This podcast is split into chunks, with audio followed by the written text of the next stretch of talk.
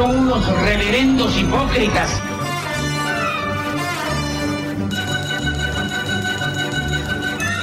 ¿Por qué no suben a la tribuna a responderme si son tan hombrecitos? Tú te puedes reír, tú puedes decir lo que tú quieras, pero tú mientes.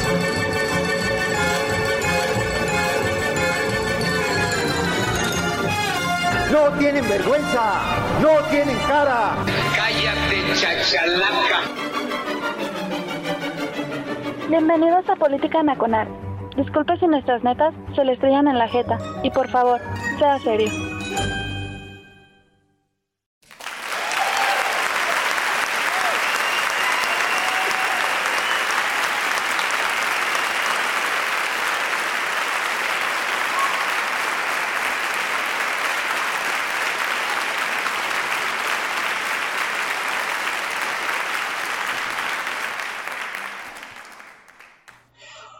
Chamacos, soy Oscar Chavira dando comienzo a Política Nacional en radiotuiteros.com. Es viernes, son las 8 de la noche y ya sé que este es, es 14, ¿no? A muchos ya les, ya les depositaron, ¿no sé ya les depositaron? Espero que sí.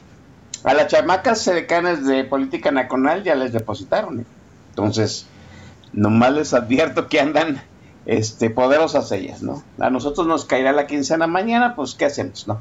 Este, eh, gracias a la gente que amablemente, este, con toda educación, con toda propiedad, agradece que el podcast salga los lunes, ¿no? Ahora estamos saliendo hasta los domingos, ¿no? Qué bárbaro. Qué bueno, gracias al eh, jefe de postproducción, el, el chamaco Chava Pérez Fauno, el Fauno Bastard. Eh, le agradezco enormemente darle seguimiento a pues, no sé cuántas temporadas ya tenemos de postproducción con Fauna Basta. ¿Dos, tres? ¿Cuatro? No sé. Creo que desde antes de la pandemia, ¿no? Habría que checarlo, ¿no? Bueno, déjeme decirle rápidamente, este, bueno, saludar primero a la gente que está ahí en el tag de la estación, los rudos del tag, pocos pero sectarios, sí, se nota, se nota luego, luego que ya, ya muchos este, están haciendo gozo de su vale de vacaciones, ¿sí? Entonces hay poca, este, no, si hay audiencia, como chingados, ¿no? Y si se están acumulando más, nomás van llegando tarde, hijos de la chingada. Bueno, en fin. Déjeme decirle rápidamente dos cosas antes de que presente al invitado para luego ya proceder al tema de hoy. Número uno, pues que este es el último programa de la treceava temporada de Política Nacional. Este, sí, está, el invitado me hizo ver un detalle, sí es cierto, ¿no? O sea, somos un podcast que surgió antes de que surgiera el Spotify. Oh, Dios, ¿no? Bueno, este es el último programa de la tercera temporada, de la decimotercera temporada, entonces aquí vamos a cortar la temporada. Nos vamos a ir mínimo dos semanas de vacaciones, ¿sí? Entonces la idea es que retornemos aquí el 4 de agosto, a ver, déjenme sacar la agenda, ¿sí? Viernes 4 de agosto, que es precisamente el decimotercer aniversario de este congal, de, este programa, ¿no? Radio Titeros, esto ya más longevo que Política Nacional, pero ya nos convertimos en el programa más añejo de esta estación, así es que anótenle ahí, ¿no? El 4 de agosto del 2023 es el decimotercer aniversario este Congal. No sé, vamos a hacer algo con juegos de, a- de azar y hombrezuelos. Este y también les voy a decir eh, que va a empezar obviamente pues, la decimocuarta temporada de Política Nacional que nos vamos a aventar pues un buen ratote porque pues es año electoral entonces va a ser una chinga así de fácil no deje de presentar al invitado de hoy yo sé que la gran mayoría de los tuiteros no lo siguen. Yo digo que le den eh, follow inmediato. ¿sí? Él empezó este, en las catacumbas de proceso, ¿no? Es uno de los, él sí es periodista, pero de los periodistas de la vieja escuela, de los que andaba este, pues, reporteando en, en, en las calles. Sí, yo lo conocí leyéndolo en proceso, luego lo conocí en persona y me honra con su amistad. Él es el periodista Julio Ríos. Julio, buenas noches. Muy buena noche, mi querido Oscar Chavira y por supuesto a toda la banda de Twitter que escucha este, eh, digamos, eh, sobreviviente de la época prehistórica del el podcast, mi querido, como bien ya lo señalabas y lo platicábamos el otro día, ¿eh? Yo creo que ni el SoundCloud existía, ¿no? Cuando salió este podcast, y pocos, pocos, ¿eh? Con ese honor de decir que sobrevivieron tanto tiempo. Sí, sí, ah, mire, en aquellos tiempos había muy pocos lugares para alojar los podcasts, y durante muchos años alojamos en Poderato, porque era gratis, ¿no? Ahora ya Poderato dijo, no, pues me tienes que pagar para alojar, alojar. Y yo dije, ¿por qué? Si nosotros te estamos dando contenido, ya no lo alojamos ahí, ¿no? Pero sí, no sé, creo que SoundCloud sí existía, pero pues eran muy contados los que te dejaban subir contenido por audio, ¿no? Pero sí, sí, sí. somos prehistóricos. Eh, eh, eh, política nacional era la única competencia de Olayo Rubio. Ah, exacto, sí es cierto, éramos de la poca competencia, ¿no? Éramos una cosa bien pequeñita. Ahora, ahora, ¿no? Ahora, pues, eh, andamos, andamos espejeando a todos los demás pues, en ciertos ratings ahí podcast. Pero pues eso ya es cuestión de otro, de otra, este, de otro relato. Mire. Así mero. Invité a Julio Ríos, este, que es, además de que es un amigo, pues también vive aquí en Guadalajara, ¿no? Entonces, está más este, instruido de la, política, de la política local que nosotros. Y ahora es momento de ponerle su reflectorcito a nuestra tierra, a Jalisco, porque pues se va a convertir en un factor importante, yo creo que en los próximos días, de lo que va a suceder dentro del escenario nacional. ¿Por qué? Pues ya sabemos, y si no, déjeme explicarlo rápidamente. Enrique Alfaro, que es el gobernador de Jalisco, pues ha sido gobernador este, bajo el membrete de Movimiento Ciudadano.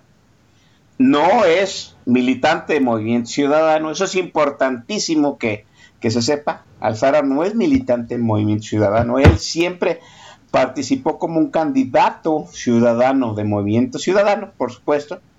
Sí, y pues aquí en el estado la apuesta era si Alfaro a ir por la presidencial, ¿no? Bajo el membrete de Movimiento Ciudadano, obviamente.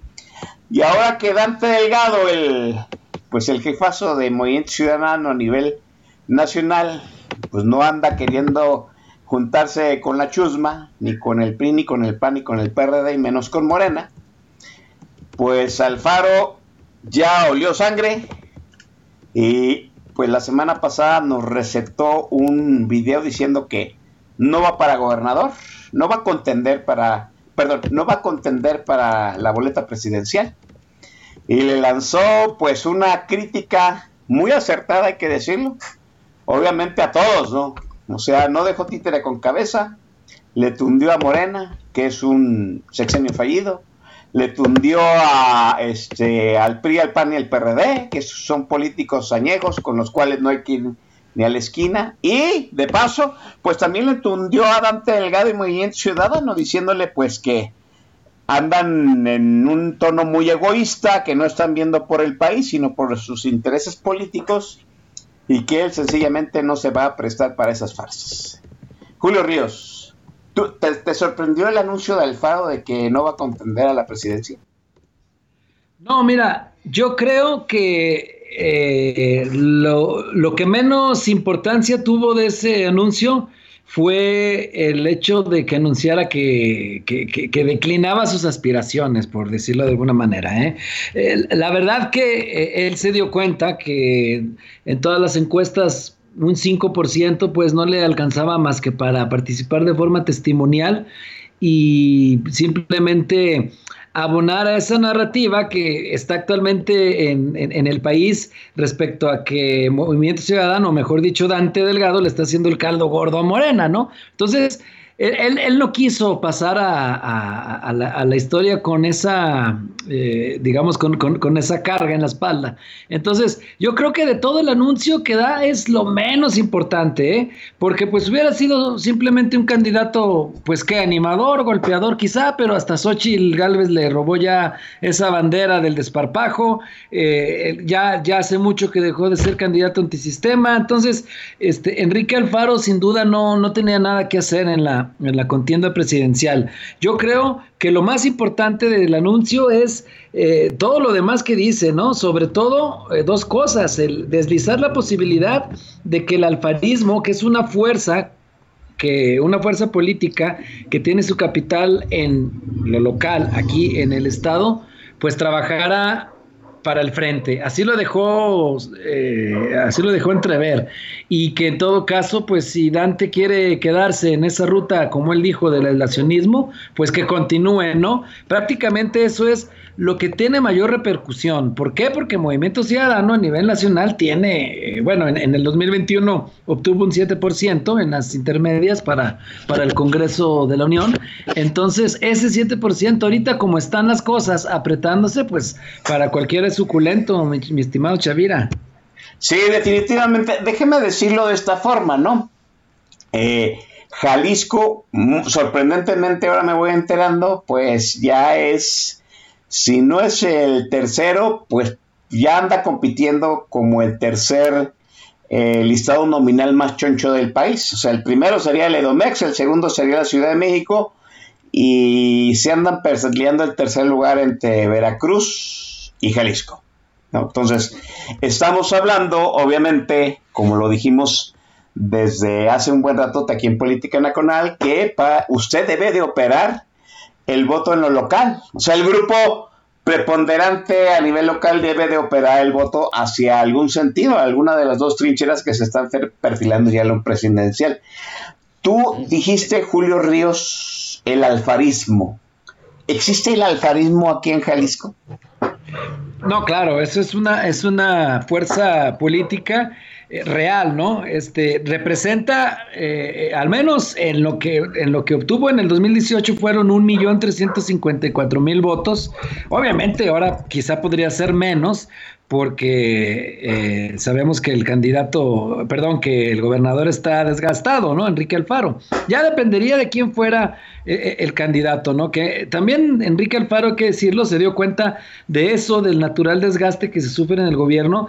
En 2018, en 2019, digamos, todavía tenía cierta presencia a nivel nacional y todavía era visto como un posible candidato opositor, pero fue, fue desinflándose, eso es una, es una realidad. El alfarismo existe, por supuesto, supuesto, y es una eh, fuerza política que aquí en Jalisco empezó a aglutinar, eh, digamos, eh, un collage, algo eh, variopinto de un retrato algo variopinto de ciertas fuerzas políticas de Jalisco, ¿no? El alfarismo, a nivel nacional se supondría que, que, Movimiento Ciudadano es de izquierda y es socialdemócrata, así está en su doctrina, pero aquí en Jalisco es bien diferente, aquí Alfaro en realidad eh, el alfarismo es una fuerza política por supuesto encabezada por el actual gobernador, de su apellido es como se bautiza esta fuerza y está integrada Primero, eh, por los liderazgos que ya te platicaré, Tirita, un poquito de, su historia, que lo acompañan en su primer círculo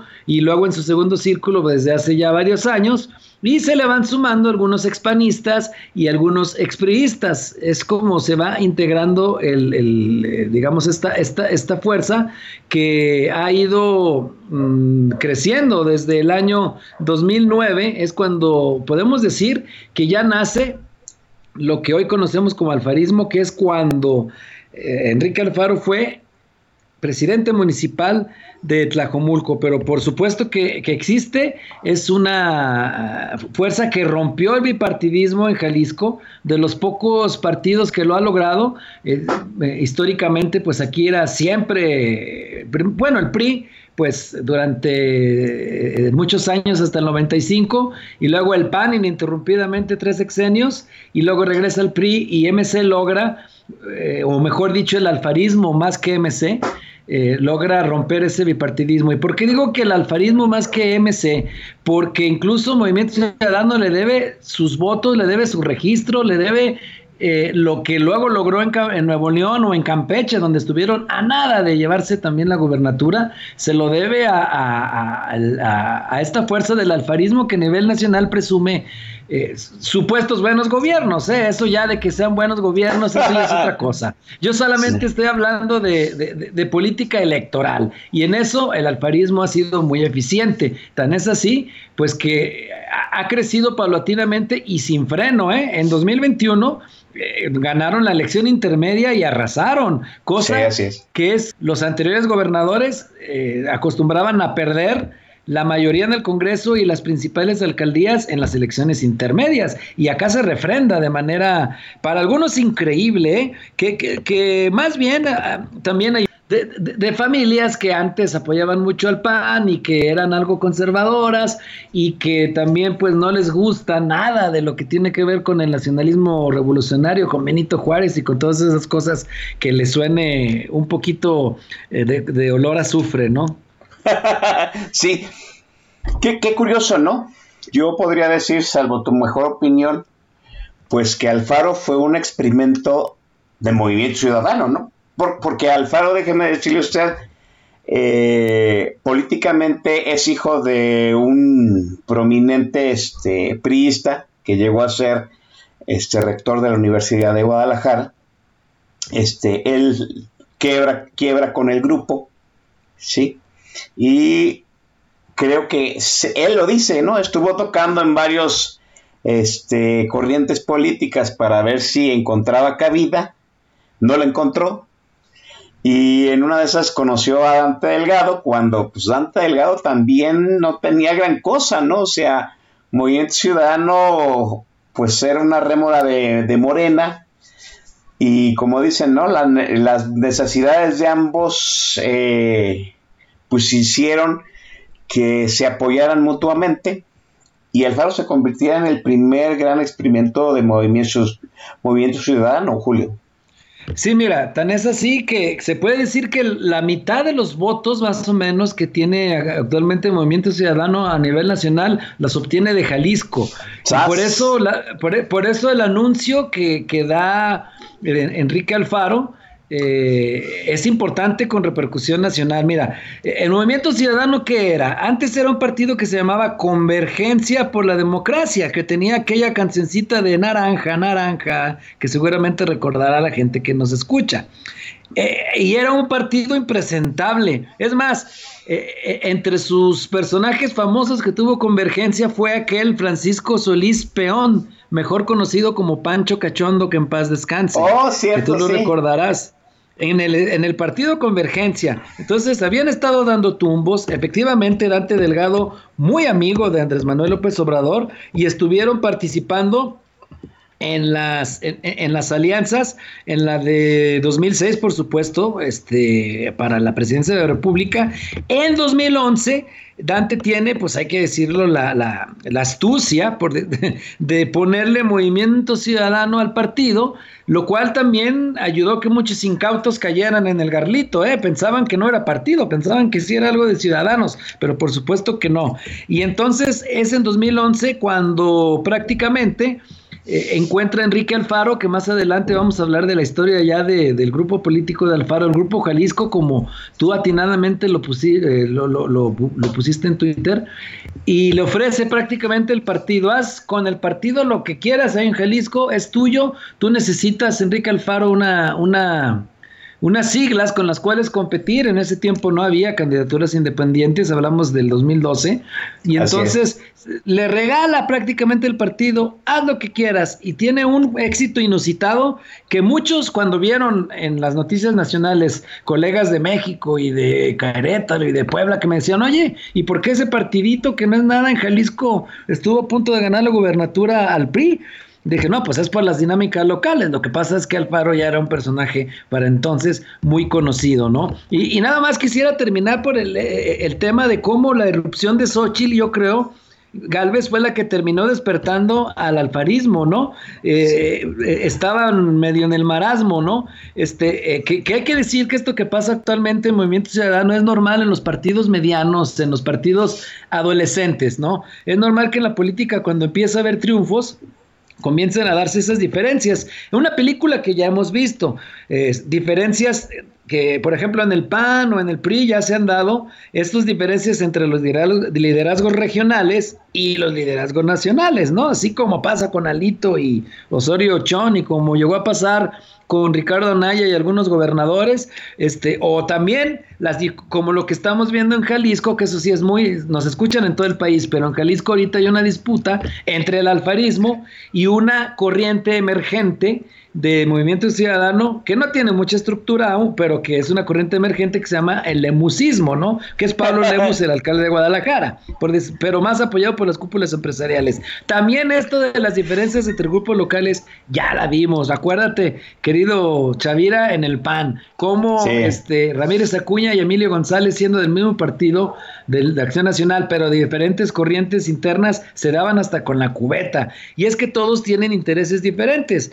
Para empezar, este, eh, eh, Alfaro lo que quiere es mantener la sucesión y para él mm, le interesa más tener un candidato que sea leal al alfarismo. ¿Y quién mejor que Clemente Castañeda? Clemente Castañeda es el número tres del alfarismo. El número uno siempre fue Alfaro, el número dos siempre fue Ismael del Toro, hoy retirado de la política, el número tres, Clemente Castañeda, mejor conocido como Pachis, eh, por su famoso apodo, su mote, ¿no? Entonces él quiere mantener la lealtad, algo así como lo que ocurre con López Obrador, con, con, la lealtad de Sheinbaum, y que quizá Brad pudiera ser más competitivo hacia fuera, algo así, ¿no? Y Dante... Y Dante quiere, pues, al más competitivo, que es Lemus. ¿Por qué? Porque el candidato más competitivo es una especie de locomotora que te jala otros vagones, ¿no? Y entonces el más competitivo puede jalar más vagones que son candidaturas a diputaciones y, alcaldías. Y adelante lo que le importa es tener muchas diputaciones federales para negociar en el centro, para negociar en la Ciudad de México. Entonces tenemos dos intereses encontrados y por eso se entiende ahora que haya esta, esta, esta, esta ruptura. Samuel García, en cambio, en Nuevo León tiene otros intereses bien diferentes, ¿no? Allá lo que él quiere es consolidar a, a, Movimiento Ciudadano en Nuevo León y por eso él rompió ya el bipartidismo y él allá lo que quiere es pues seguir, eh, digamos, enfrentado a los que son sus enemigos naturales allá, que es el PRI y el PAN. Entonces, por eso están todas esta, esta tormenta de declaraciones diferentes, porque todos tienen intereses distintos. Pero hay que decir, cuando me preguntaba si el alfarismo existe, sí, en Jalisco siempre ha tenido fuerza propia y cementó su capital político por sí solos. La estructura que hay en los barrios que hay en los municipios es de Alfaro, no es de Dante. Hay que recordar que había algo que se llamaba Alianza Ciudadana y que fue la manera en que por ahí del año 2011, 2010, 2011, Enrique Alfaro fue haciendo la estructura con algunos operadores muy hábiles. Enrique Ibarra Pedrosa, por ejemplo, es su mentor y es, siempre ha sido un operador muy hábil en lo electoral y, tienen hasta la fecha una estructura muy aceitada. Ese es el alfarismo. Entonces, existen presiones, por supuesto, para que MC se vaya a la alianza. En, esta, en este sentido, Alfaro, al darse cuenta que no tiene fuerza, pues quiere mejor aportar para que Morena no gane y pues eh, sin duda eh, ahí está el sentido, al menos en Jalisco el voto de MC sí es antimorenista, en otros estados no estoy tan seguro, ¿no? Así que eh, ahí está el asunto, ¿no? Dante insiste en que para consolidar a Movimiento Ciudadano y Samuel también dice eso, deberían ir solos como una tercera vía y alejarse del PRI del PAN que huelen a naftalina. Pero hay que tomar en cuenta ya este, eh, casi termino esta gran idea, mi querido Chavira, hay que tomar en cuenta dos grandes factores, o incluso tres. El momento histórico es otro. Hoy el movimiento ciudadano está en medio de dos grandes olas. El voto, el voto pro AMLO o el voto anti AMLO.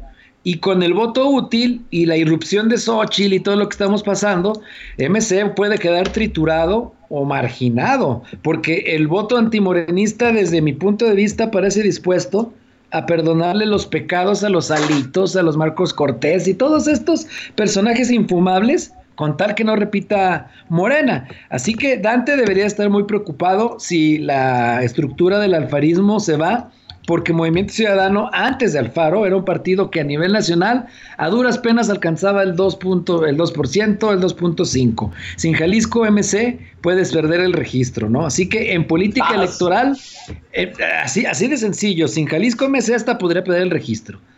En política electoral no se debe de especular a futuro. Reitero, en política electoral, en gobierno sí tienes que hacer a, políticas públicas a largo plazo, pero en política electoral no es posible que Dante esté pensando en el 2030 cuando no ha asegurado el 2024. Y cuando hablas de los candidatos posibles de Movimiento Ciudadano, porque Colosio ya dijo que no y Alfaro ya dijo que no, lo que te queda pues es una, es, una caballada famélica, ¿no? Porque ya está el mismo Dante incluso eh, osó este, autodestaparse porque pues ya no vio quién. Hay quien habla de Patricia Mercado, de Amalia García, mujeres de mucho prestigio, pero pues que electoralmente no, no, mueven masas, hay que decirlo así, ¿no? Entonces el crecimiento de Movimiento Ciudadano tiene que ver con figuras carismáticas, emergentes, antisistema, como lo fue algún día Alfaro, como lo fue Samuel García. Xochitl hoy es la que tiene esa figura desparpajada. Ah, entonces yo creo que, que, que sí, Dante de debería estar preocupado. Y el alfarismo lo que está diciendo es, pues, si no hay arreglo y, si me quieren imponer candidato, pues me llevo mis canicas y me voy al frente. ¿Y qué podría pasar? Que Clemente Castañeda pudiera ser el candidato del frente, mi querido Chavira. Déjeme, déjeme pausar aquí. Vamos a estructurar un poquito eh, toda esta idea que he planteado Julio, porque hay algunas, algunas aristas que hay que tomar eh, en esta situación, pero quédese usted en la mente de dos cosas muy importantes, ¿no? El, momento, como dice Julio Ríos, hace que converjan, pues, este, como, dicen, que hace que converjan dos sentimientos, ¿no? Número uno, pues la, la necesidad de Alfaro de que su movimiento trascienda en lo nacional y que no se quede en medio de esta trituradora este, que va muy probablemente a, este, a opacar a Movimiento Ciudadano. Eso es, eso es lo principal. Yo estoy totalmente de acuerdo contigo de que pues Alfaro no quiere de alguna forma que su movimiento se apague junto con Movimiento Ciudadano. Y dos, la necesidad de Alfaro de, de convertirse en el fiel de la balanza dentro del Estado, ¿no? Mire usted, rápidamente antes de que pasemos al otro segmento. Alfaro se tiene que definir entre dos personajes. Clemente Castañeda, que ahorita es el único senador de Movimiento Ciudadano de Jalisco, y Pablo Lemos, que es ahorita el presidente municipal de Guadalajara y antes fue presidente municipal de Zapopan. ¿sí? Y, y, los dos son personajes históricamente antagónicos. Clemente Castañeda emergió de la izquierda histórica de este estado y Pablo Lemos es el, hijo pródigo del, empresariado jalisciense, ¿no? Así, así de, así amalgamó el alfarismo pues su carrera exitosa dentro del, Estado, ¿no? Haciendo converger la izquierda histórica del Estado, el panistas y pristas resentidos y los hijos pródigos del empresariado de este de estas tierras. Déjenme pausar aquí la conversación, vamos a lo importante de este programa que es el playlist. Hoy el playlist es de la mano de Julio Ríos, que en sus épocas juveniles fue cantante de rock pesado. Venga, Julio Ríos.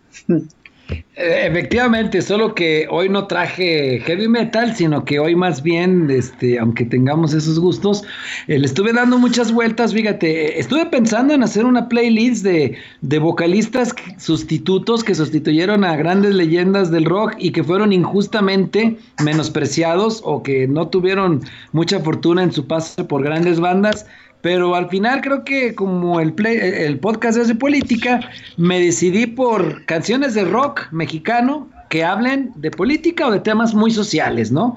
Que, que, hay muchas, entonces también decidí que no fueran tan conocidas. La, la, la que vamos a escuchar primero es de, de, de, de Molotov, que hay que decir que pues e, esta, si bien esta canción que vamos a oír no es desconocida, tampoco la más popular, de las que hablan de, tiene muchas de política, como que no te haga bobo Jacobo o Gimme the Power, la más famosa, pero esta que vamos a poner, que se llama Hit Me, es conocida, pero no tantísimo como las otras, y además me parece muy interesante en cuanto a la propuesta, sobre todo armónica, porque por el mimetismo del subgénero que maneja, que maneja Molotov, pues mucha melodía no la hay, entonces en lo armónico sí creo que es una, una, propuesta un poco distinta a otras que tenían eh, en esa época. Así que eh, aprovechando que habla de grilla, mi querido Chavira, pues vamos a escuchar esto que es Hit Me de Molotov.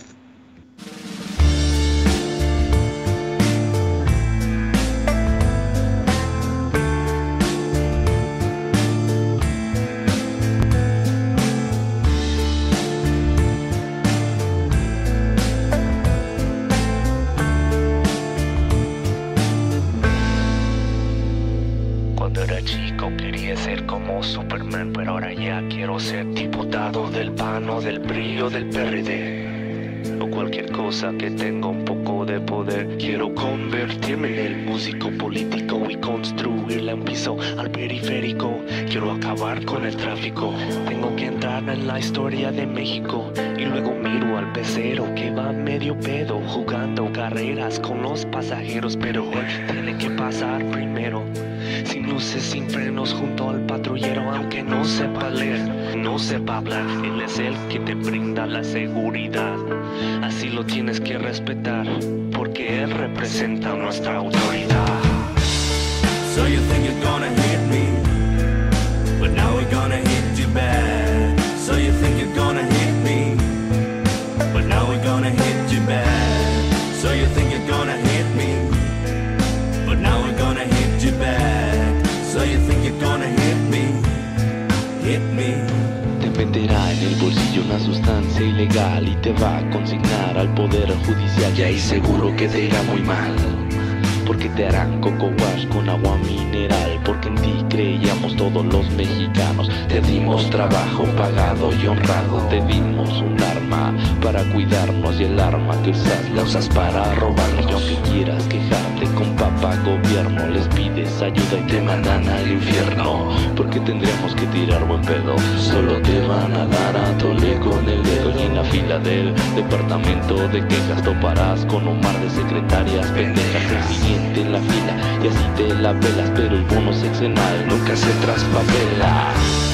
So you gonna hit you bad. So you think you're gonna hit me, but now we're gonna hit you bad. So you think you're gonna hit me, but now we're gonna hit you bad. So you think you're gonna hit me, hit me.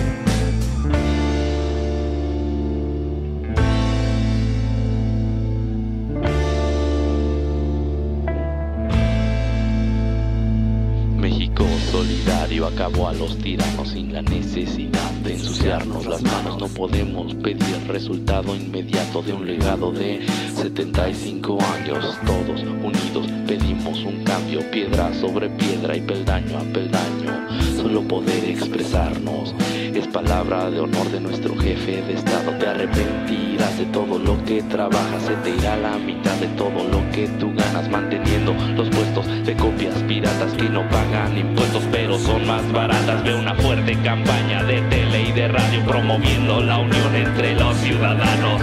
Mensaje de un pueblo libre y soberano. Porque tu Molotov también es mexicano. So you think you're gonna hit nos la van a pagar. But now we're gonna hit you back. So you think you're gonna hit nos la van a pagar. But now we're gonna hit you back.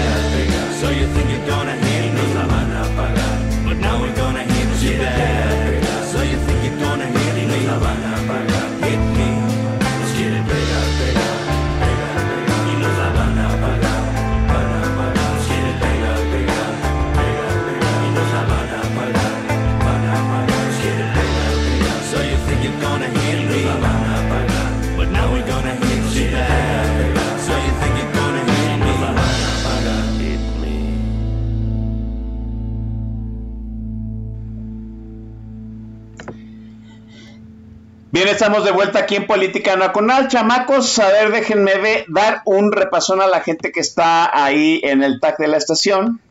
Mire, hay mucha gente conectada, debo decirlo. O sea, Julio Ríos tiene sus groupies, qué bueno, pero les sacatearon a, a, conectarse al TAC de la estación, gracias a la gente que amablemente nos está sintonizando. ¿sí?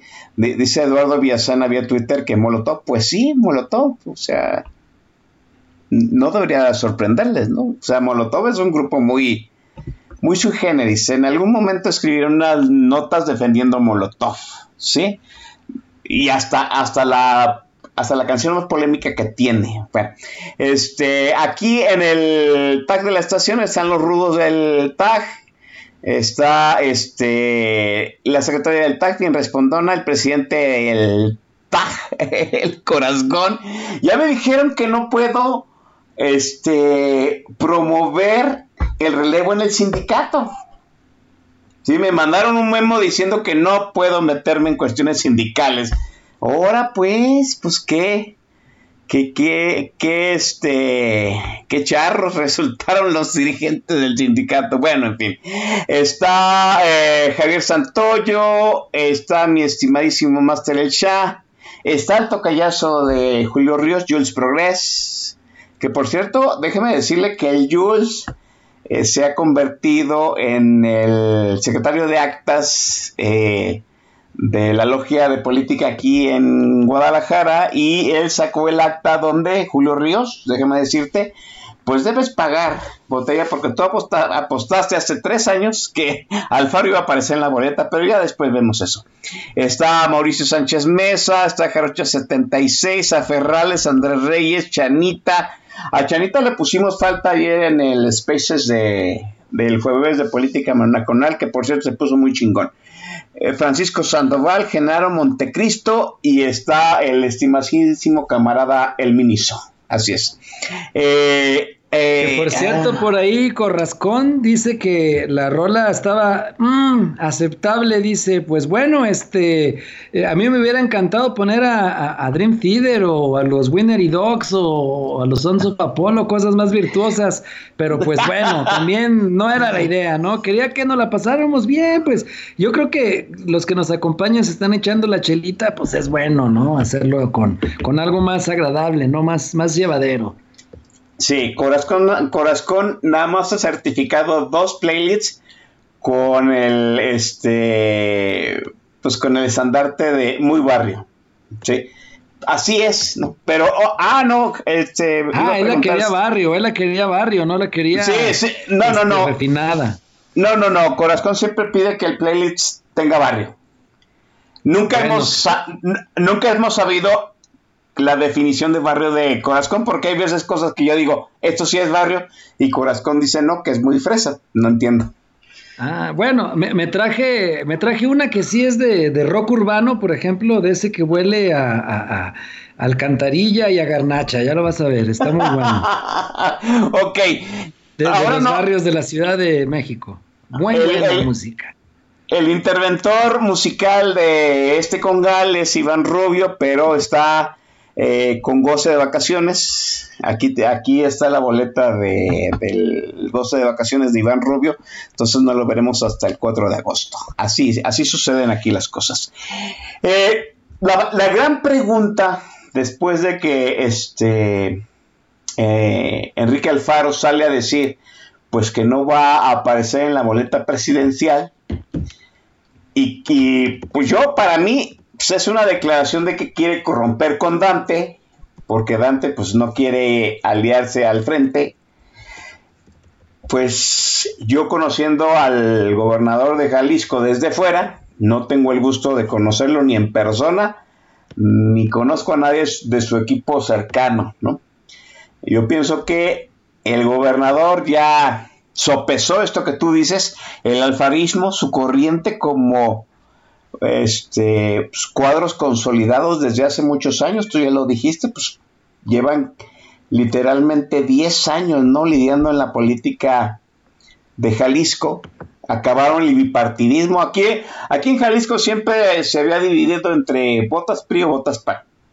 Bueno, hoy PRI, PAN en Jalisco, la suma de los dos son 10% de votos. O sea, 5% de PRI, 5% de PAN. Imagínese usted la debate. ¿No? El alfarismo es casi el 45 de los votos de Jalisco. O sea, el alfarismo es casi cinco veces que el PRI el. Es, es algo que muy probablemente en el contexto nacional no se entienda. ¿Por qué movimiento es tan importante en Jalisco? Porque electoralmente son cinco veces más que la oposición tradicional. ¿No? Imagínate, este, para irnos a, números, ¿no? Objetivos, ¿no? Que, que no encuestas, lo más cercano que tenemos es la elección a gobernador. Este, Enrique, Enrique Alfaro en su momento, eh, y que quiero decir que cuando hablo de que rompió el bipartidismo, no lo, lo digo como una virtud electoral, pero no como una virtud de gobierno, ¿eh? porque luego cuando hablo de esto, de, de la eficiencia electoral que ha tenido, luego muchos dicen, pues ¿qué parece que los alabas? No, no, solo hablo de lo electoral, de gobierno, claro, eso nos llevaremos otro programa, ¿eh? porque ahí sí hay muchos temas criticables, por supuesto, pero a ver, este eh, Movimiento Ciudadano en 2018 Alfaro obtuvo 1.354.000 votos y Morena 850.000. Y el o sea, casi la mitad.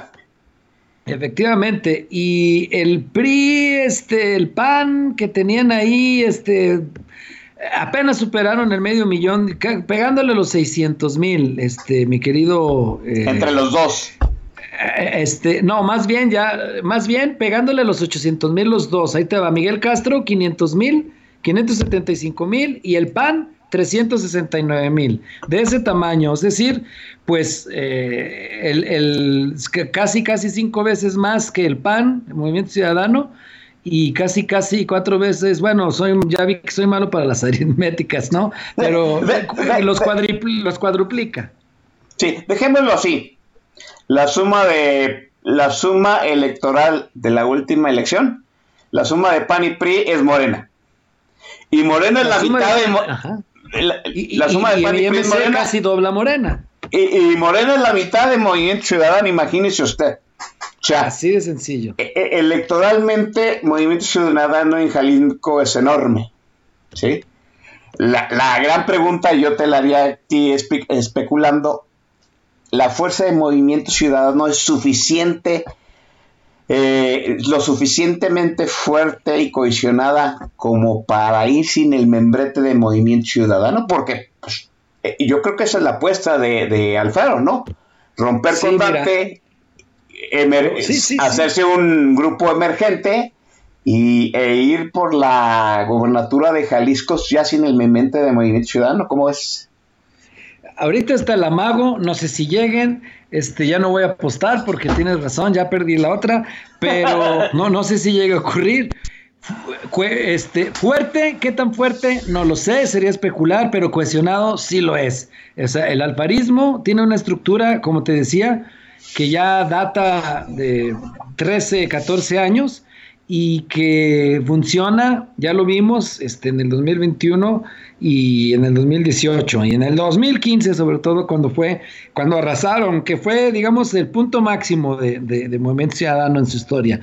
Y esto eh, además le sumaría la estructura panista que ya escuchamos, que quizá no sea tan fuerte, y la estructura del PRI, que también quizá como escuchamos no sea tan fuerte, pero que ya juntas, este, pues ya hablamos de, casi 800 mil votos, ¿no? Del PRI y el PAN. Y hay que decir también que el PAN, ahí tendríamos que platicar otras cosas del PAN, pero el PAN en Jalisco está dividido eh, eh, no, no está tan dividido, pues, pero, pero tiene una, una, corriente muy fuerte y algunas otras muy pequeñitas. Y la corriente más fuerte, que es donde, eh, donde está la mayoría de los liderazgos, trabaja ya para los hechos, para el alfarismo, no nos engañemos. Tan solo, hay, que ver cómo, tan solo hay que ver cómo votan en el Congreso. Y, y, a muchos de ellos les brillan los ojos. Ellos querían alianza con MC. Eh, eh, eh, los panistas, muchos panistas de Jalisco, lo que me han dicho es que ellos no quieren, no querían alianza con el PRI en Jalisco, lo que querían alianza con MC, porque ahí, este, al menos pudieran colarse en algunas plurinominales y en el gobierno les ofrecerían direcciones. Entonces, por eso quieren con MC una, una buena parte de, del PAN, que son pues eh, los liderazgos, eh, muchos ligados a, como Eduardo Rosales, como a todo ese grupo. Pero perdón, dígame. Eh, no te iba a decir, o sea, en, Jalisco hay un convenio PAN Movimiento Ciudadano en la práctica, aunque no, aunque en teoría no existe, en la práctica, en la práctica sí existe. Sí, en la práctica sí, sí existe, ¿no? O sea, ya lo vimos, por ejemplo, cuando realizaron una votación, eh, eh, esto, esto quizá quienes nos escuchan a nivel nacional no lo conocen, pero aquí hubo una, una, una especie de, de consulta popular que realizó el Instituto Electoral Local para preguntarle a los jaliscienses si querían que nuestro estado este, modificara el pacto fiscal y que se realizó eh, en, durante varios fines de semana, no fue un solo día como la consulta de los expresidentes que hizo López Obrador, y, los pocos alcaldes del PAN estuvieron operando para llevar gente a, votar a esa consulta, que era del interés del, gobernador. Por ejemplo, en el Congreso también vemos cómo votan a favor y, y, algunos les brillan los ojos porque los lleven a Movimiento Ciudadano o, al alfarismo, ¿no? Ah, ah, ah, yo decía hace unos días, y Julio me dará razón, que en nuestras tierras existe mucho esto de la leyenda urbana, ¿no? las, las historias que todo el mundo sabe pero no son oficiales. La leyenda urbana dice que el exgobernador este, Emilio González Márquez opera para, para Alfaro, ¿es cierto? ¿Tú lo crees? A, ver, es que eso es parte de una historia un poco pasada. En su momento, este sí le, cuando era alcalde de Tlajumulco y que, y que Emilio era gobernador, sí le apoyó con muchos, eh, digamos, con muchos apoyos de dinero estatal, de, de, programas extraordinarios para obras, y sí lo, lo chiquió mucho y lo papachó.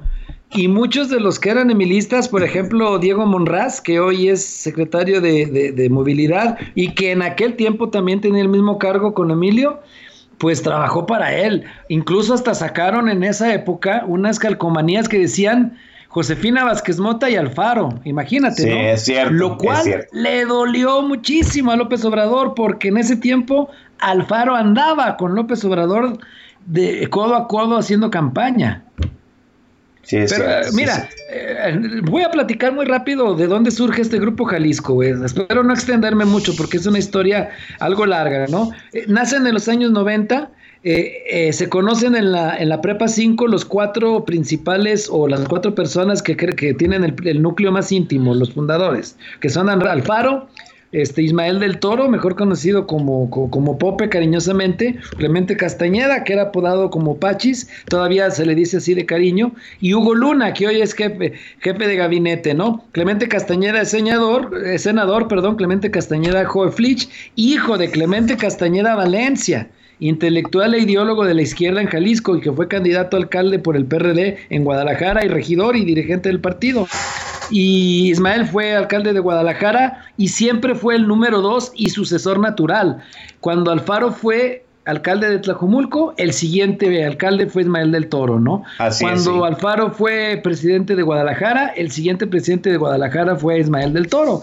Y, la, y el plan original era que él fuera el candidato a gobernador lo cual pues al final no, no se logra, ¿no? Se conocen en esta Perpa 5, se integran muy jóvenes a la campaña del PRI, de un candidato que era Eugenio Ruiz Orozco, que fue eh, apodado el caballo y que fue el primero que perdió con Bebeto, con Alberto Cárdenas, que fue un hito, porque para entonces Acción Nacional solo había ganado, recuerdo, Baja California con Ernesto Rufo, y creo que Chihuahua con Francisco Barrio, y ese año ganó Jalisco con Alberto Cárdenas y Guanajuato con Vicente Fox Quesada. Pero bueno, ya me desvié un poco, ¿no? Historia política que seguro le gusta aquí mucho a las este, audiencias. Dime. Pero fíjate, estamos hablando que es Ismael del Toro, que es Clemente Castañeda, que es Alfaro y, Luna.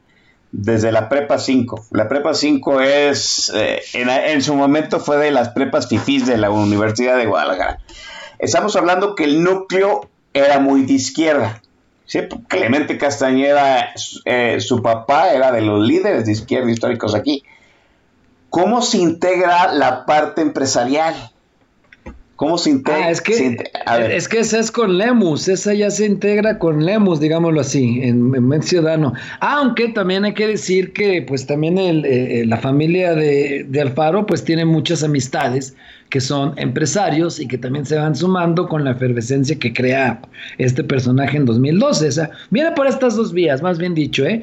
Este sí, Lemus este, tiene ese, ese arraigo empresarial y este mm, personaje también Alfaro, pues su familia tiene muchas amistades con otros empresarios, ¿no? Eh, y, si revisamos la historia política de Alfaro, siempre ha habido rompimientos. En el mismo PRI, cuando se integran, también fueron opositores, porque eh, en, en 2006 rompen con Roberto Madrazo y se suman a la campaña de Andrés Manuel López Obrador. Enrique Alfaro, que ya para entonces tenía como mentor a Ibarra Pedrosa, este Enrique Ibarra Pedrosa, que por cierto Alfaro fue candidato por primera vez en 2003 a, a, a presidente de Tlajumulco por el PRI, muchos no se acuerdan, perdió por poquito, por 600 votos más o menos, siempre acompañado por Ismael del Toro.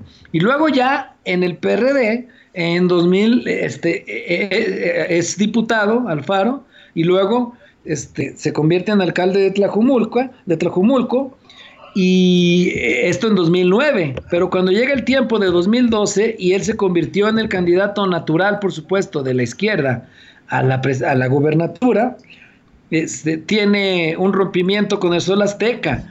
Entonces busca a dónde irse y no tenía a dónde irse en ese tiempo. Fíjate bien, hay dos datos que, que, sí son conocidos en el Círculo Rojo, pero los voy a, a, recordar. Aristóteles y Alfaro eran grandes amigos. Eran grandes amigos, comían seguido. Y entonces Aristóteles este, le, le, dice, oye, pues ve platica con Peña a México y le ofrecen ser senador a Enrique Alfaro cuando se le cerró la, la, la opción de ser candidato a gobernador por el PRD. Él se niega. Calderón también le ofreció ser candidato por el PAN, Felipe Calderón, y se negó Enrique Alfaro. O sea, ni con el PRI ni con el PAN. Ajá. Y entonces se va a lo que en ese tiempo parecía una aventura incierta. Llega Dante y le dice, tú necesitas un partido, aquí está. Aquí está Movimiento Ciudadano y pues tú manéjalo, tómalo y úsalo como tu bandera. Y es así como se como comienza ya esta historia del alfarismo, ¿no? Este Alfaro en cierto modo ahí fue arriesgado, pero pues dijo, al menos voy a tener algo propio, voy a trabajar Exacto. mi propia estructura política y nuestro propio proyecto. Los primeros candidatos del alfarismo en 2012, a ver si los recuerdan, fueron Ismael del Toro en Tlajumulco que ganó, Así en Puerto es. Vallarta, Ramón Demetrio Guerrero, el famoso Mochilas, que ganó. Salvador Caro en Guadalajara y Augusto Valencia en Zapopan, ¿no? Y creo que Germán Relis en Tlaquepaque. Eh, Salvador Caro y Valencia perdieron, sí, cierto. Ya desde entonces sí. Pablo Lemus le llenaba el ojo. Y entonces él, la Pablo Lemus es actualmente presidente de Guadalajara, para quienes nos escuchan fuera de, de, fuera de Jalisco. Viene de una familia de abolengo que tenían una empresa muy conocida que vendían discos, que vendían eh, temas, eh, eh, que, artículos que tenían que ver pues con el mundo, con el mundo melómano, que era Musical Lemus. Cassettes, LPs, camisetas, instrumentos. Él fue presidente de la Coparmex en 2008 y 2011. Y como bien lo dice nuestro amigo Jules Mata, en 2012 comenzó una carrera como conductor de noticias. Fue también locutor de radio. Este, se, tenía... se, convir se, convirtió en el locutor número 2 de noticias del, del Estado. Y entonces ya fue en 2015 cuando luego de que en la campaña para gobernador eh, eh, Alfaro se convierte en la sensación, pero pierde, principalmente porque en aquel tiempo todavía no había eh, aceitado la estructura en el interior del estado, perdió prácticamente porque eh, afuera no era tan conocido, afuera de Guadalajara, entonces comienza a trabajar y su próximo proyecto es alcalde de Guadalajara y, se, y, y como alcalde y como candidato a alcalde de Zapopan se invita a Lemus. Y o sorpresivamente sea, gana Lemus. En aquel tiempo Lemus no era sí. el favorito en las encuestas. Dime, no. Chavira. A Lemus lo invita Alfaro. Sí, eh, sí, sí, totalmente. Lemus no fue del primer círculo, pero sí lo invitó, por supuesto, al Faro. Sí, yo, toda, yo ya vivía en Zapopan en aquellos tiempos, y sí, Lemus no era ni de cerca el, el candidato más favorito. De, de, hecho, de hecho, este Alfaro lo invitó pensando que a la... Vamos, que a lo mejor no ganaba y la derrota no le iba a ser tan fuerte porque en realidad Lemos no era un político de carrera. Y yo sorpresa. número uno, Lemos ganó. Número dos, se convirtió en un administrador muy eficiente. No te, pocas quejas de él como presidente de Zapopan.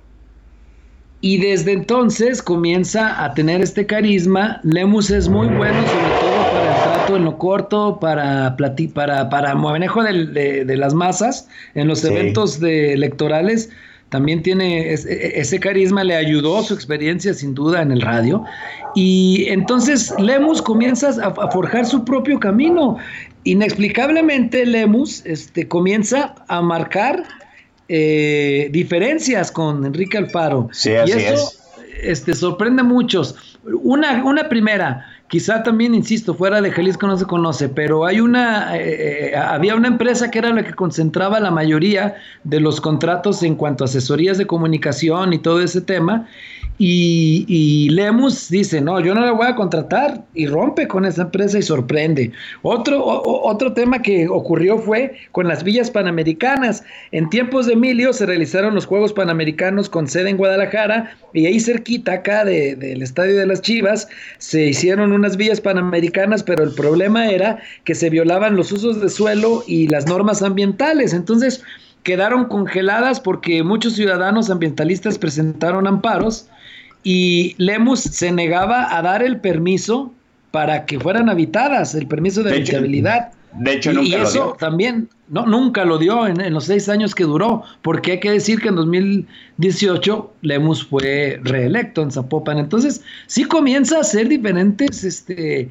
mm, acciones de, de, rompimiento, y eso hay que decirlo también, ¿eh? ofendió mucho a algunos alfaristas así se dicen ellos, se dicen ofendidos.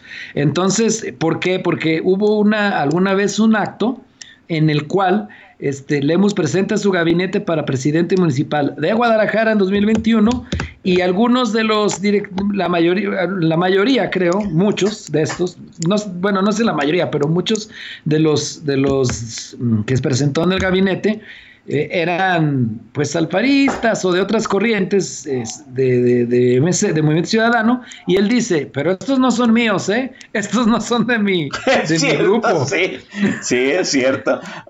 y entonces dicen, ah, caray, y, ya desde entonces hubo algunos alfaristas que se dicen, que se dicen ofendidos. Entonces, sí hay un rompimiento bien claro ya entre las dos corrientes, el lemusismo y que el lemusismo ahorita controla dos dos municipios, los más importantes, Guadalajara y Zapopan. Zapopan es el municipio más poblado de Jalisco y Guadalajara la capital. Esto para quienes nos escuchan fuera de nuestra hermosa perla tapatía. En pocas palabras, tienen los dos municipios más ricos. Rápido. Y más poblados y, más, y, los, más chonchos electoralmente. Déjeme, decir, déjeme decirlo. ¿Por qué ¿Por qué el alfarismo permitió de alguna forma que Lemus trascendiera mucho de Zapopan a Guadalajara? Porque Ismael del todo se bajó inusitadamente de la carrera ascendente que traía. Él ya, él ya era, pues, literalmente presidente municipal de Guadalajara y luego declinó la postulación por eh, eh, la, bueno, la narrativa que él nos dio es que su hija, su niña, su niña más chica, tenía una enfermedad que algo complicada y él iba a dejar la política pues, sencillamente para brindarle toda la atención a la enfermedad y recuperación de su hija. Y, literalmente él sí dijo adiós y ya no se perfila. ¿no? Eh, eh, ya, no se perfila. a, semanas de cerrar el registro para candidatos a presidente municipal. Y Movimiento Ciudadano y al alfarismo no lo quedó de otra de más que ir por la segura y no perder Guadalajara y mandar a Pablo Lemos en la boleta, ¿no? Tal cual, y sobre todo este, en aquel tiempo a Lemus, imagínate, le, no había dónde acomodarlo y lo iban a, a poner como coordinador de los diputados locales, como legislador. Lo cual, pues, para quien tiene aspiraciones pues más grandes, imagínate, no, no, este ser diputado es de lo actualmente no es muy prestigiado que digamos. Así Entonces, eh, y no te da tanta cercanía con la gente como, como, como ser un alcalde que este, ir a, diferentes eh, colonias y sobre todo eh, en un municipio como Guadalajara que tiene tantos distritos, ¿no? Entonces, ahí se le alinearon los astros en ese sentido y Lemos se convierte desde el primer día en la carta natural para la gubernatura. Pero pues ahora estamos en esta encrucijada. Si el alfarismo, si, Dante y, el y Alfaro no se reconcilian, Dante es dueño del partido y Alfaro es dueño de la, digámoslo así, de la estructura que mueve los votos eh, eh, eh, en, estas campañas. Entonces, si Alfaro se lleva su estructura al frente para apoyar a Clemente Castañeda en un eventual acuerdo con Xochitl Galvez y con todos estos personajes, que por cierto, ya hoy Enrique Alfaro no acudió, que ya no alcanzamos, ya, ya no alcancé a, a, ver qué ocurrió hoy. Hubo una Asamblea Nacional, un Consejo Nacional de Movimiento Ciudadano, y Alfaro ya no acudió, ya no acudió y algunos otros personajes cercanos a él no fueron a esa Asamblea Nacional. Ya luego vamos a platicar qué es lo que, lo que ocurrió en esta Asamblea Nacional, porque hay que buscar la información, pero bueno, este, en ese sentido recupero la idea, si Alfaro se lleva la estructura al frente, al frente por México, entonces, Dante actualmente es quien controla el partido y, todos los organismos de dirección. Entonces, él eventualmente podría, pues, decir, pues, yo me voy con Lemus y lo postulo como candidato a Movimiento Ciudadano y Clemente sería el del frente. Imagínate cómo se pondría y quizá tercios a ver quién es en Morena, que en Morena no tiene gallo en Jalisco, ¿eh? hay que decir no tiene gallo. Aquí nada más hay un problema, ¿eh? eh para Lemus, que el, el, cargo de presidente municipal es irrenunciable. Lo único que puedes pedir es una licencia. y para, que la, y para que la licencia sea aprobada, pues debe de tener la mayoría de los votos del cabildo.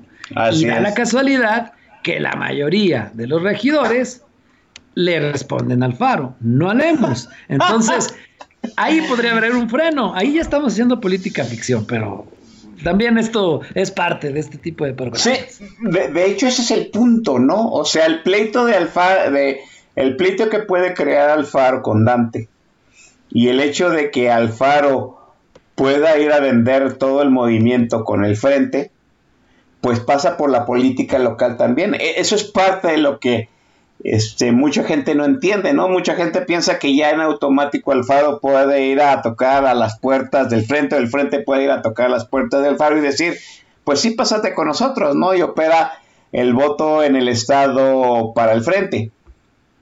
Pero pues he ahí el problema, ¿no? El, punto es que eh, dejaron crecer mucho a Pablo Lemos, que no es del círculo este, personal de Alfaro, y Lemus se puede convertir en la carta que Dante eh, saque en Jalisco para hacer sobrevivir a Movimiento Ciudadano en el Estado y sobrevivir a Movimiento Ciudadano pues a nivel nacional, Julio. Así es, este, por lo pronto, este, algunos otros personajes eh, que como Clemente, habría hace rato decías que Clemente era el único senador de Movimiento Ciudadano en Jalisco, no, también está Verónica Delgadillo, son dos. Ah, sí, cierto, cierto, sí. Ambos, fíjate, ambos sí estuvieron hoy en el, en el Consejo Nacional, ¿eh? así que bueno, eh, eh, ahí este, yo, yo, no creo que se llegue a ese rompimiento que muchos han estado especulando. Yo todavía creo que son amagos y que finalmente aquí la tirada de Alfaro sin duda es doblarle la mano a Dante para que, para que al menos le deje poner a su sucesor y si Movimiento Ciudadano se pone digamos, en el frente, se suma al frente, pues ya sería, imagínate, ¿no? Para Alfaro una, una ganancia, para él seguir incidiendo en lo nacional, de alguna forma, porque como candidato a presidente de la República ya vemos que no iba a incidir en nada, ¿no? Solamente pues tener en su currículum o el recuerdo, ¿no? De que, ah, pues yo fui alguna vez candidato a, a, a presidente, pero no más. Eso es, eso es como ser la reina de Inglaterra, nada, de verdad. Vamos a hacer una pausa musical, la siguiente que corre a cargo de Julio Ríos. Venga, Julio. Mira, ahí te va uno de los grupos que espero que aquí a Camaleón, o cómo se llamaba, este, perdón, el usuario Corrascón. que le gusta el barrio, Corrascón, sí, le guste, porque el Tri es uno, es un grupo barrio, tocaban en los hoyos funky, debajo de las alcantarillas escondidos del gobierno de, Díaz Ordaz y de Echeverría. Iba a poner abuso de autoridad, aquella que dice, este, eh, eh, que, hablaba del hijo de Díaz Ordaz que, que, tenía una banda, ¿no? Este, eh, vivir en México es lo peor y todo eso, pero no, como es muy conocida, este, mejor voy por esta otra del Tri que tú me decías, Chavira, que no la conocías y que espero que sea un descubrimiento agradable para todos quienes nos escuchan. Es una canción que habla de política y que se llama Con la cola entre las patas.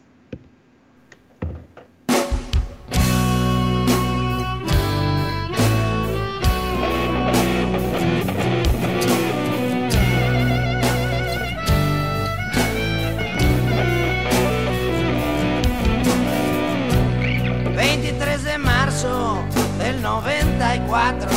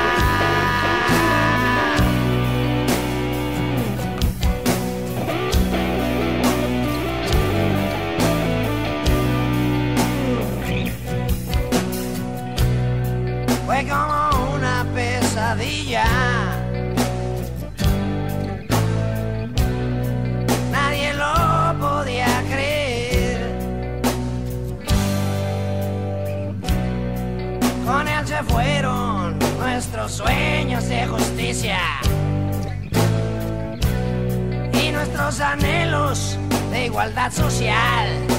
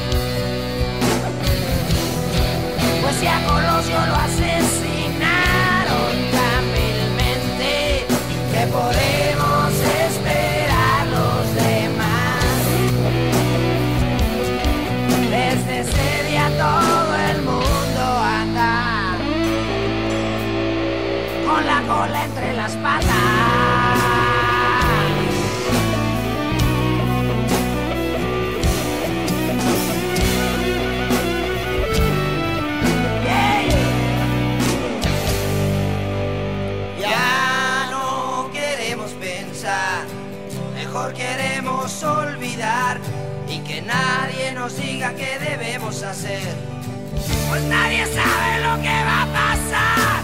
Ya no queremos pensar, mejor queremos olvidar y que nadie nos diga qué debemos hacer. Pues nadie sabe lo que va a pasar. Ya no queremos pensar. Mejor queremos olvidar y que nadie nos diga qué debemos hacer. Pues nadie sabe lo que va a pasar. Ya no queremos pensar. Mejor queremos olvidar y que nadie nos diga qué debemos hacer. Pues nadie sabe lo que va a pasar.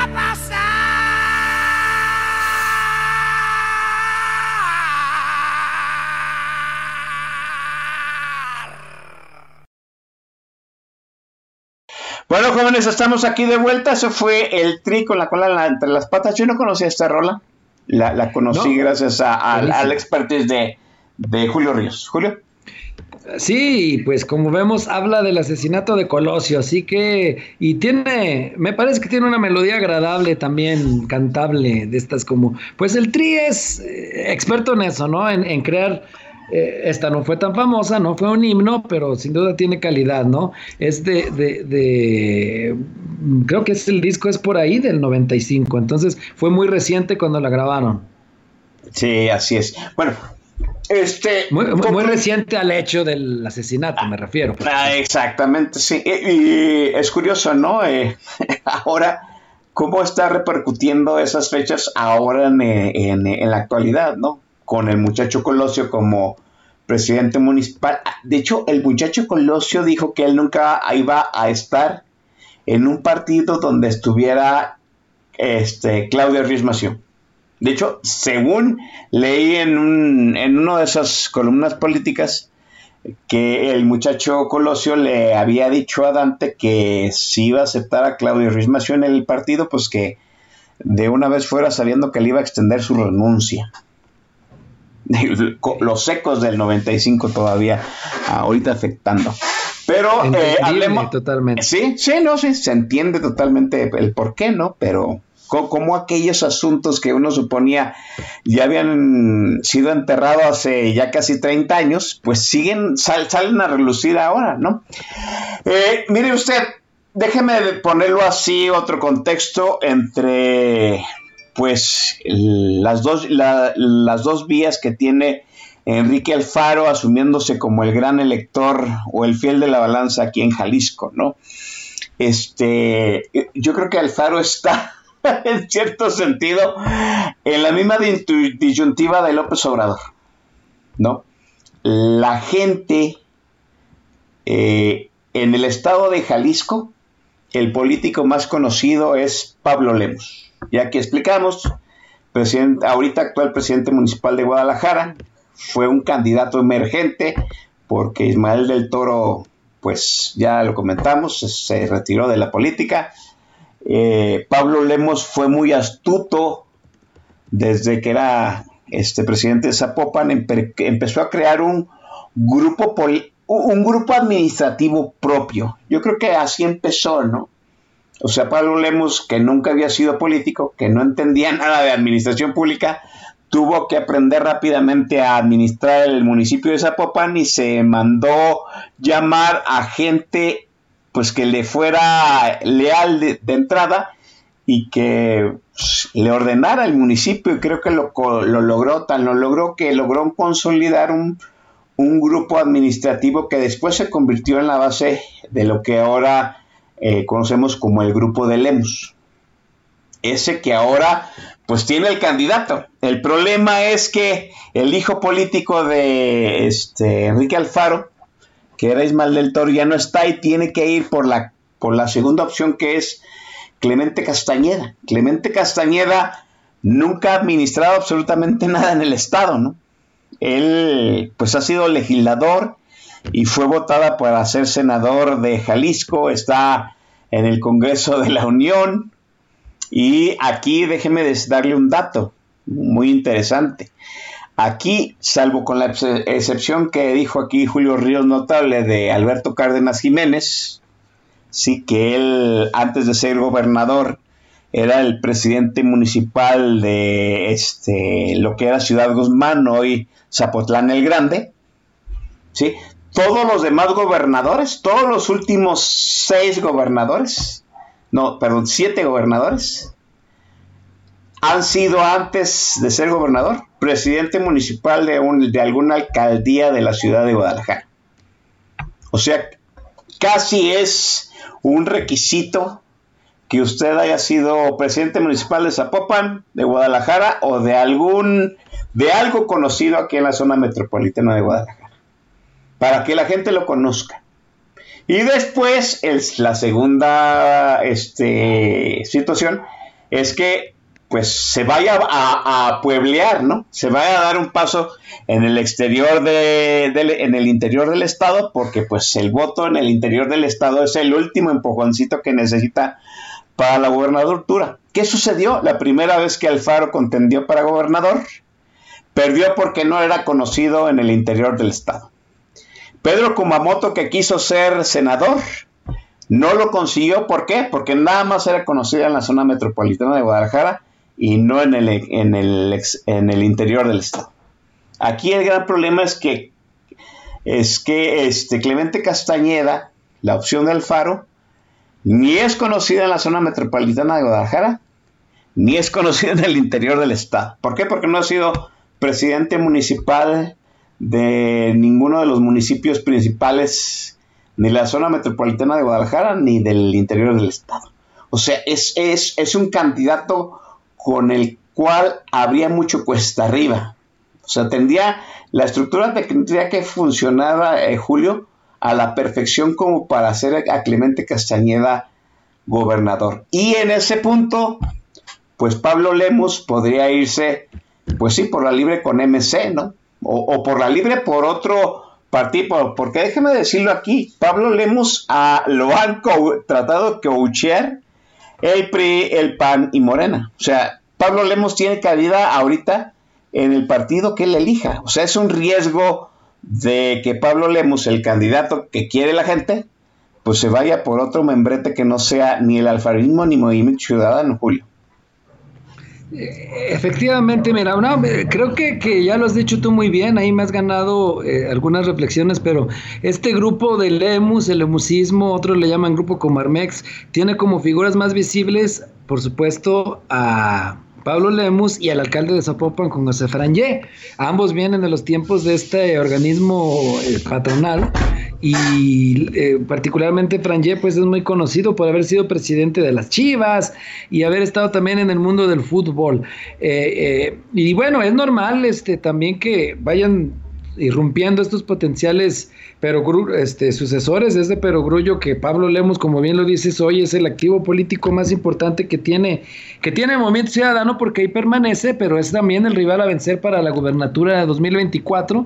Es un personaje habilidoso y perspicaz y él lo tiene claro. Ha estado pintando su raya con el alfarismo, lo cual quizá para algunos no debió haberlo hecho con tanta anticipación, porque esta sucesión en Jalisco ya debería de estar resuelta hoy, 14 de julio de 2023 pero mira, ¿en, qué cosas andamos, no? Ahí placearon a, Alberto Esquer, a Chava Zamora, que son otros personajes de aquí de Jalisco, pero pues eh, Clemente Castañeda parece la, ya la, como la opción del alfarismo natural, porque te digo que es el 03. Lemus fue eh, eh, Lemos fue alguien que llegó, llegó posteriormente al grupo. Clemente ya fue presidente nacional del partido, ya fue coordinador de, los diputados locales, ya fue coordinador de los diputados federales eh, y también fue, en, este caso, de los senadores. Tiene su experiencia legislativa y él es ideólogo también, es visto de esa manera, como tú le dices, no tiene experiencia ejecutiva, por eso algunos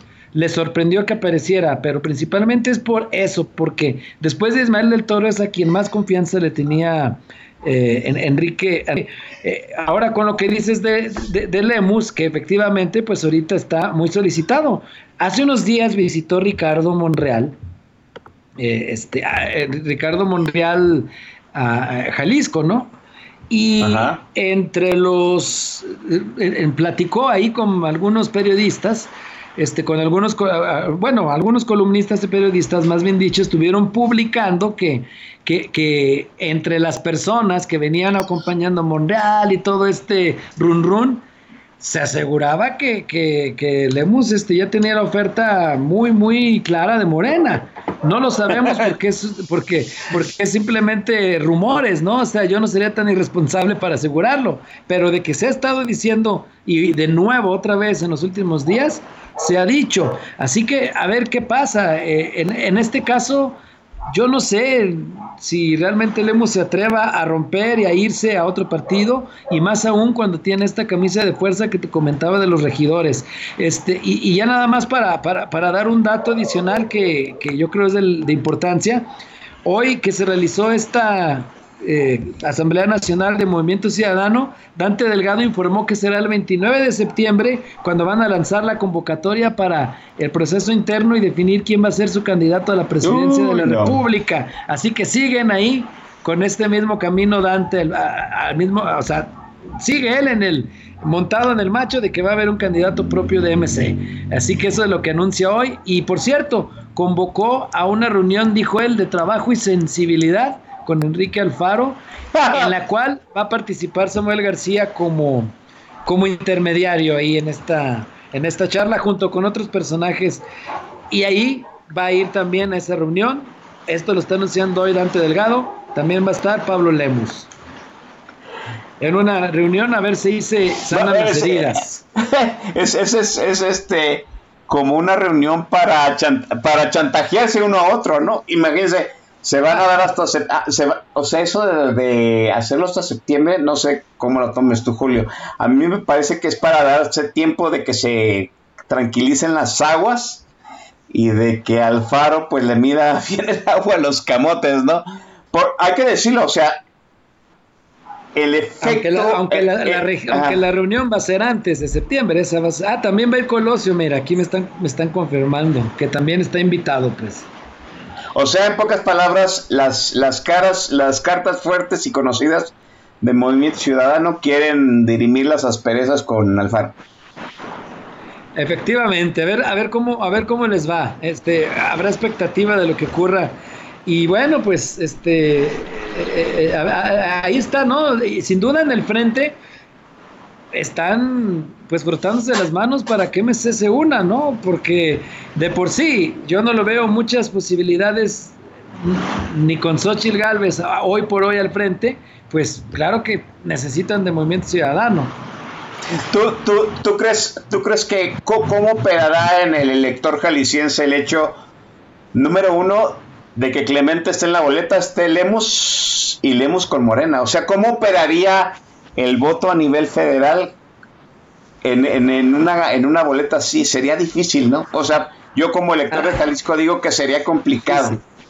A, lo que le apuestan este, en, en, el, en el alfarismo es a, que Xochitl Galvez les cale muchos votos para, para el frente, si es que fuera Clemente el candidato, eh, que ya es política ficción, por supuesto, a que las estructuras del panel PRI trabajen junto de la mano con la estructura del alfarismo, por supuesto, y a que Clemente crezca eventualmente como este irle pues metiendo narrativa, este buscándole elementos de mercadotecnia electoral para presentarlo como una cara, como un rostro prudente, sensato, que contrasta con lo que hay en la estridencia del país, ¿no? O sea, a ver si a, ver si ocurre y a ver si les alcanza. Está la, la, verdad, este, toda esta versión que se ha manejado, no quisiera apostar porque te digo, ya vi que ya perdí contigo, pero yo todavía soy de los que cree que va a haber acuerdo y que quizá este no, no haya necesidad de que el alfarismo se vaya al frente.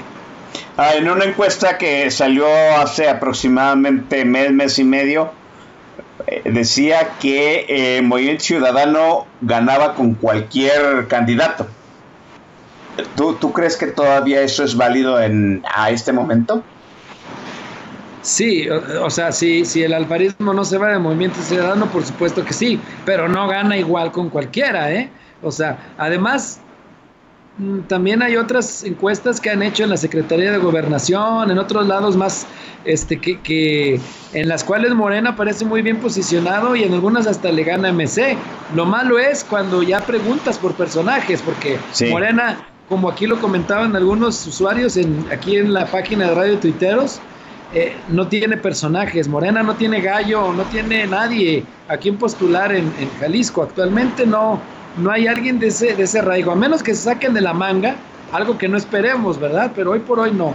Así, sí, por supuesto que el alfarismo, MC, como le quieras decir, ahí pasa. Y seguirán las presiones, ¿eh? Contra Dante, contra el mismo Alfaro, para que, para que se dé eh, su anexión al frente, no como alfarismo, sino como movimiento ciudadano. Sí, así es. Pues vamos a ver qué va a suceder eh, en esta reunión de pocaristas, ¿no? y vamos a ver cuál es el chantaje mayor que logra triunfar entre Alfaro y Dante y vamos a ver cómo se va a develar la trama entre Clemente Castañeda y Pablo Lemus, que son pues, las cartas fuertes para Jalisco, por todavía por Movimiento Ciudadano, ¿no? Aunque pues aquí mi apuesta es que sí, el rompimiento es inevitable. Vamos a la última intervención musical de Julio Ríos y volvemos a despedir este muy chingón programa. Julio. Gracias, mi estimado Oscar Chavira. Ahora vamos con una canción que tiene, que, que, que habla de un tema social, de algo de lo que ocurrió ahí en el barrio, en, lo, en, el entorno más cercano, ni más ni menos que de Luis Álvarez el Aragán, que no es muy conocido por muchos, pero es ícono del rock urbano, este que representa a los barrios olvidados de la Ciudad de México. Así que, eh, fundado por Luis Álvarez, insisto, eh, en, en, la zona de Tlalnepantla, en el Estado de México. También, entonces, bueno, yo dije ahorita la Ciudad de México, pero habla de los barrios humildes en ambos estados. Así que vamos a escuchar esto que fue real, según narra el autor, y que ocurrió con un jovencito que pues intentó desgraciadamente cometer un ilícito y que se llama Él no lo mató.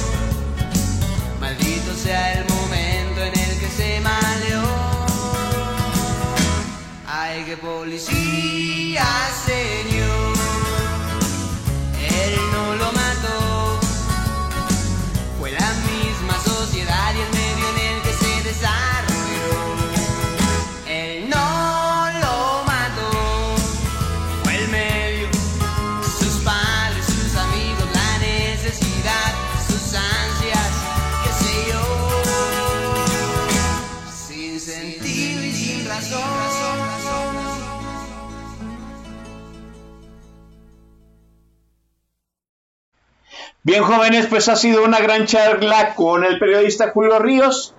Ya espero que se haya entendido un poco más la trascendencia de las decisiones de Alfaro en movimiento, en movimiento Ciudadano, como lo que está viéndose a nivel federal trasciende mucho en lo local.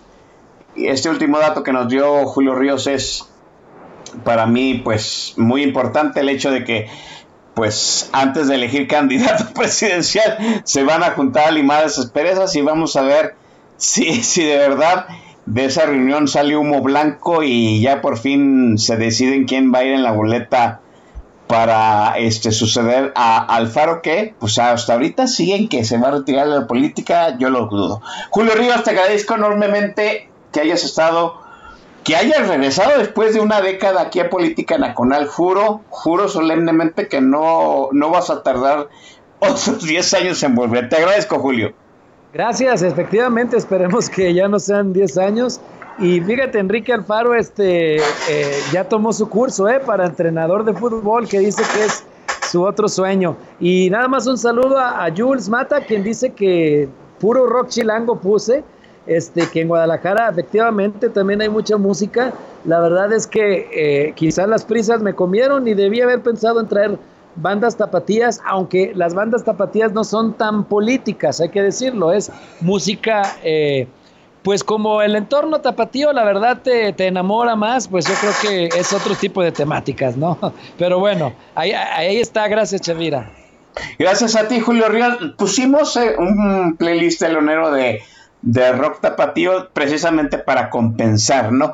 Julio Ríos, síganlo, arroba Julio-Ríos, es un gran periodista de la vieja escuela. Usted no sabe qué es sentarse en una mesa a platicar con, con Julio Ríos, se sabe un titipuchal de historias de aquí de la polaca jalisciense y sobre todo del gremio de los periodistas aquí en el estado. Te agradezco, Julio. Nos vemos, chamacos. Recuérdense que es 4 de agosto el retorno de este programa, mientras nos vamos a marcar la línea de la tanga en alguna de las eh, afrodisíacas y paradisíacas playas de este país. Nos vemos, cuídense.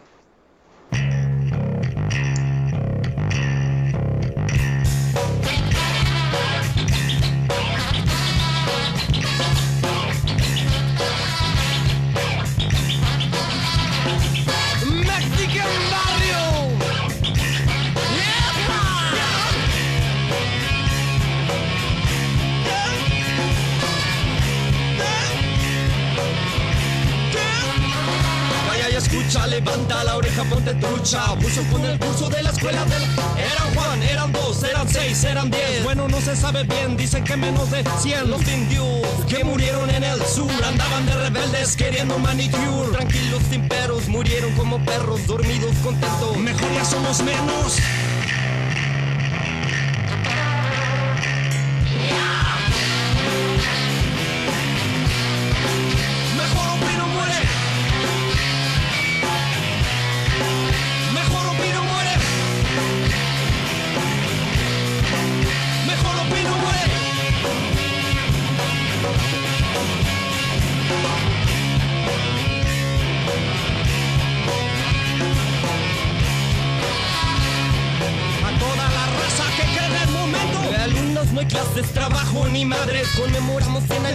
Y verdad. No nos aburramos, mejor nos tentamos y así disfrutamos